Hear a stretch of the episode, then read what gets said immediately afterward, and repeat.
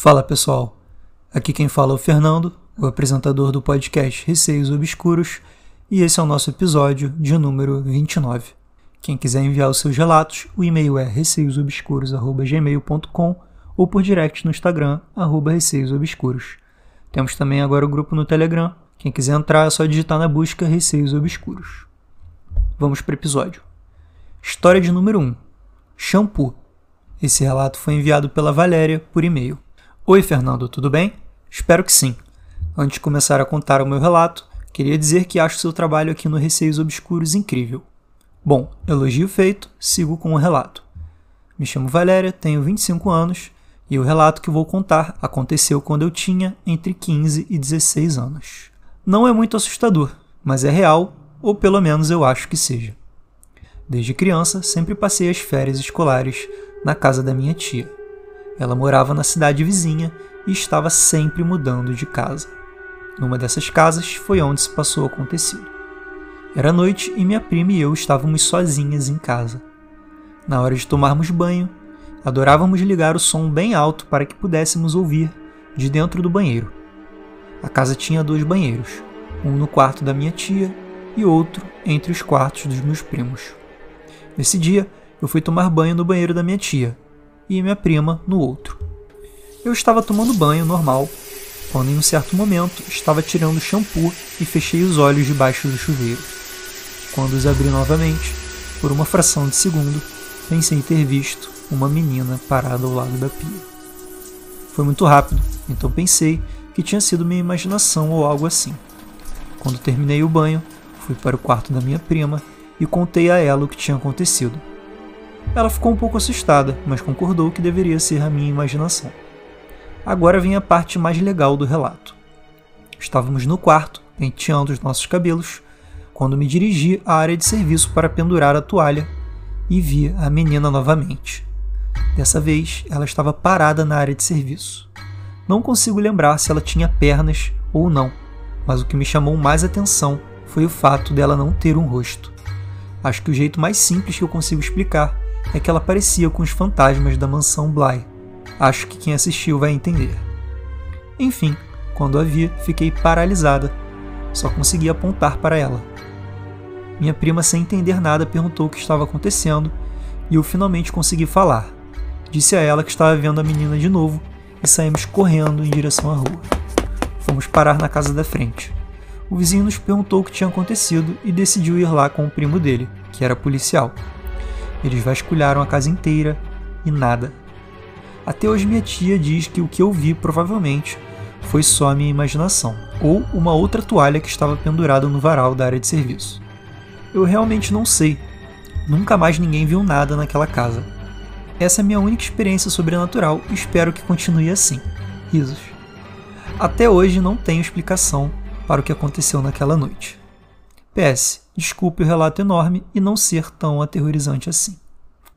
Então, Valéria, obrigado por enviar o seu relato. Antes de tudo, o relato não está enorme, está no ótimo tamanho. Gostei, você detalhou legal. E eu achei aterrorizante sim. Você está falando que não achou, mas eu particularmente achei bem bizarro.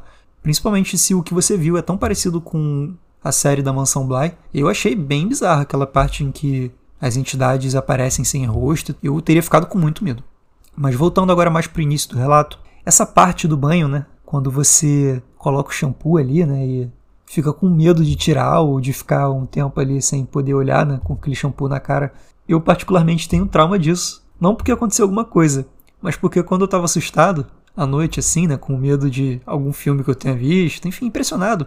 Sempre que eu tomava banho à noite, eu ficava tirando shampoo rápido, né? Para não ficar muito tempo de olho fechado. Vai que quando eu abro tem alguma coisa ali. Então acho que isso é um medo meio comum assim entre todo mundo. Acho que o jeito é usar um shampoo Johnson Baby aí, né? Que é neutro para não arder o olho, que aí você abre o olho ali, qualquer coisa. Enfim. Agora essa parte da sua tia, ela disse que acha que você viu uma toalha. Olha, eu particularmente acho muito difícil uma pessoa confundir um fantasma com uma toalha. Por mais que você tenha descrito que o fantasma não tinha pernas ou rosto, acho que o que você viu, você viu mesmo. Pode até ter sido sua imaginação, mas duvido que tenha sido uma toalha. Vamos agora para a história de número 2. O estalo. Oi, eu sou a Moisânia e vou contar uma história que aconteceu comigo e que eu considerei meio estranha e bizarra. Se você me der a liberdade de gostar, eu voltarei com mais histórias de amigos também. Vou contar uma coisa recente, quando eu ainda estava morando com a minha mãe. Eu não me recordo a data, porque tenho memória ruim, mas foi bem no começo do ano. Um amigo meu tinha acabado de perder a mãe dele e estava sofrendo luto. Ela morreu dia 26, quase no Natal, em dezembro. E eu tentei me manter mais próxima para dar apoio emocional e por sentir que precisava ajudar em algo. Pelo menos pelo WhatsApp, não queria ser invasiva nesse momento de dor também. Ele precisava resolver muitas questões burocráticas e etc. Nesses dias, eu fiquei inquieta em casa, mal conseguia dormir. Minha ansiedade ficava atacada do nada. Era tarde da noite. Eu fui me aprontar para dormir e desliguei tudo com o intuito de não ficar presa em celular, TV ou qualquer coisa que tirasse o meu sono. Fiquei fitando o teto escuro do quarto um bom tempo e não consegui dormir de jeito nenhum. Entre parênteses, eu dormia no mesmo quarto que minha mãe e irmã. Elas dormiam na cama de casal do meu lado e meu cachorro dormia comigo. Nessa que eu fiquei acordado um bom tempo tentando dormir, eu ouvi vários estalos vindos da cozinha cozinha era o cômodo ao lado do quarto onde dormimos. Eu imaginei que fosse a geladeira fazendo estalos, ou até mesmo cogitei meu cachorro, mas ele estava numa bolinha do lado da minha coxa esquerda, então só esperei para ter certeza de que não era coisa da minha imaginação. Os estalos ficaram mais fortes e mais constantes. Tentei me fazer de louca e fingir que eram só os móveis mesmo. Mas do nada, a geladeira fez um estalo alto que fez com que todos os outros estalos parassem. Nessa hora, eu fiquei meio sem acreditar, mas eu juro para você que eu fiquei nervosa e não sabia o porquê. Eu só senti uma mão no meu pé direito, tocando levemente, e depois apertando, como se estivesse fazendo um movimento de pinça no meu pé entre os meus dedos. Eu fiquei congelado e imóvel. Fiquei tentando sentir o meu cachorro, ele estava dormindo e respirando muito de boa do meu lado. Minha irmã e minha mãe estavam no décimo sono já. Quando eu senti a mão me soltar, eu tentei pegar meu celular na mesinha do lado da cama. Quase derrubei tudo que tinha na escrivaninha. Liguei a lanterna e sentei na cama o mais rápido que pude. Fiquei acordado olhando todos os lados possíveis com a lanterna e vendo se meu cachorro estava vivo. Eu achei que se fosse uma pessoa, ele iria estranhar ou estaria morto por não estranhar uma pessoa em casa, não sei. Eu levantei e fui para o cômodo que estava instalando na cozinha. Acabei fazendo um chá para dormir, mas não consegui mesmo assim. No dia seguinte eu fui conversar com meu amigo tarde da noite. Estávamos às duas da manhã conversando e ele estava falando sobre como a mãe dele veio a falecer e etc. Do nada, eu escuto um Ei! no meio da ligação. Eu ainda perguntei se foi ele que falou, mas a voz falou por cima da voz dele e ele estava falando no momento que eu ouvi a voz. Eu fiquei sem ar. Meu amigo pensou que eu estava brincando com ele e eu fiquei meio constrangida porque tudo que eu menos queria era zombar numa hora dessas. Eu fui visitá-lo de tarde no terceiro dia, conversei bastante e contei o que aconteceu. Levei minha irmã menor também e depois disso passei a me sentir mais leve. Não sei porquê, mas guardei isso para mim. Acho que a mãe dele queria que eu fosse visitar ele. Eu só vi ela uma vez na vida, infelizmente, embora eu visitasse ele bastante. Eu não tive uma amizade com a mãe dele, mas agora que passou um mês já, eu fui refletir sobre isso e reparei que poderia ter sido a mãe dele querendo que eu fosse confortá-lo. Ele disse que quase se matou na virada do ano, mas ainda bem que ele decidiu continuar e ter forças para ir em frente. Eu não sou muito cética, mas também sou dessas que só acredito vendo. E eu não vi, mas senti. Ela botou aqui um, uma observação. Ajudem seus amigos em momentos difíceis, nem que seja por uma mensagem ou ligação. Faz muita diferença no dia da pessoa. Obrigada e espero que tenha gostado. Perdão pelos erros ortográficos. Parabéns pelo podcast, eu tô amando. Gosto de ouvir de manhã para lavar a louça. Se gostar, voltaria aqui com outras histórias que aconteceram comigo.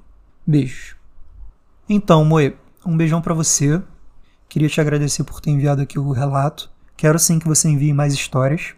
E agora falando um pouco aqui sobre seu relato, esses estalos vindo da cozinha costumam ser normais por causa da geladeira, como você mesma citou.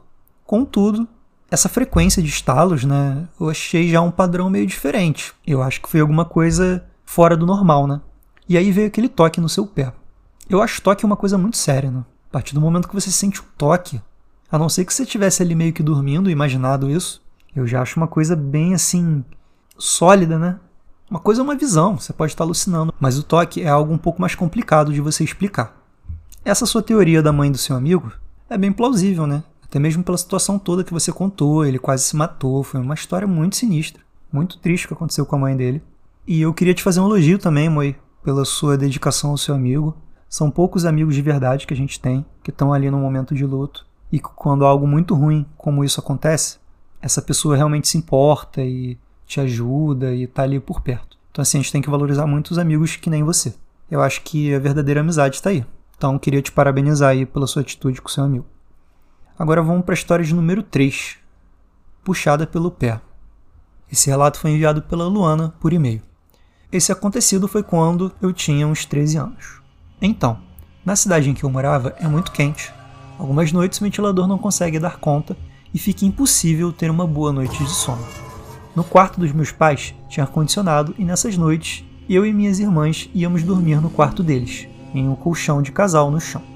Em uma noite que meu pai estava trabalhando, minha mãe e minha irmã mais nova dormiam na cama e eu no chão com a do. O colchão era colocado bem ao lado da cama dos meus pais. Nessa noite aconteceu algo bizarro. Eu sonhei que uma cobra muito estranha e grande vinha rastejando e se enrolava no meu pé, me puxando para debaixo da cama. Lembro que eu tentava fugir dela com muito custo e entrava em desespero porque sentia ela em mim. Ela ia subindo pelo meu corpo e me arrastando para debaixo da cama até o momento em que eu acordei com a minha mãe e minha irmã me chamando. Eu estava chorando enquanto eu dormia e acabei acordando elas. Mas o mais estranho é que eu estava com o meu corpo da cintura para baixo, embaixo da cama. Não sei explicar em que momento o sonho e o real se interligaram, ou o que foi isso. Já pensei em ter sido algo que eu mesma fiz, mas também penso que não. Enfim, foi estranho isso e me deixou bem desesperada em não saber o que aconteceu. Luana, obrigado novamente pelo seu relato. Você sempre me manda relatos. É uma das pessoas que mais mandou relato aqui no podcast. Obrigado de coração. A Luana tá lá no grupo, a gente tá sempre conversando. E eu realmente achei também estranho isso que aconteceu contigo. Você teve um sonho ali, né? Que a princípio é um sonho. Não tem muito o que explicar. Mas o fato de você ter acordado embaixo da cama te leva a suspeitar que talvez tenha sido algo mais. Eu acho que teria uma grande chance de você ali se debatendo durante o sonho ter dado uma virada ali e entrado embaixo da cama. Mas como você mesma também se questiona aí, naquele estilo dos filmes, né, que as pessoas são puxadas do nada, mas acho mais provável que tenha sido um sonho mesmo. E espero que realmente tenha sido um sonho. Bom, pessoal, esse foi o episódio de hoje. Caso tenham curtido, não esqueçam de seguir o podcast no Spotify. Quem quiser enviar os seus relatos, e-mail é receiosobscuros.gmail.com ou por direct no Instagram, arroba receiosobscuros. Temos também agora o grupo no Telegram. Quem quiser entrar é só digitar na busca Receios Obscuros. Um beijo a todos e até o próximo episódio.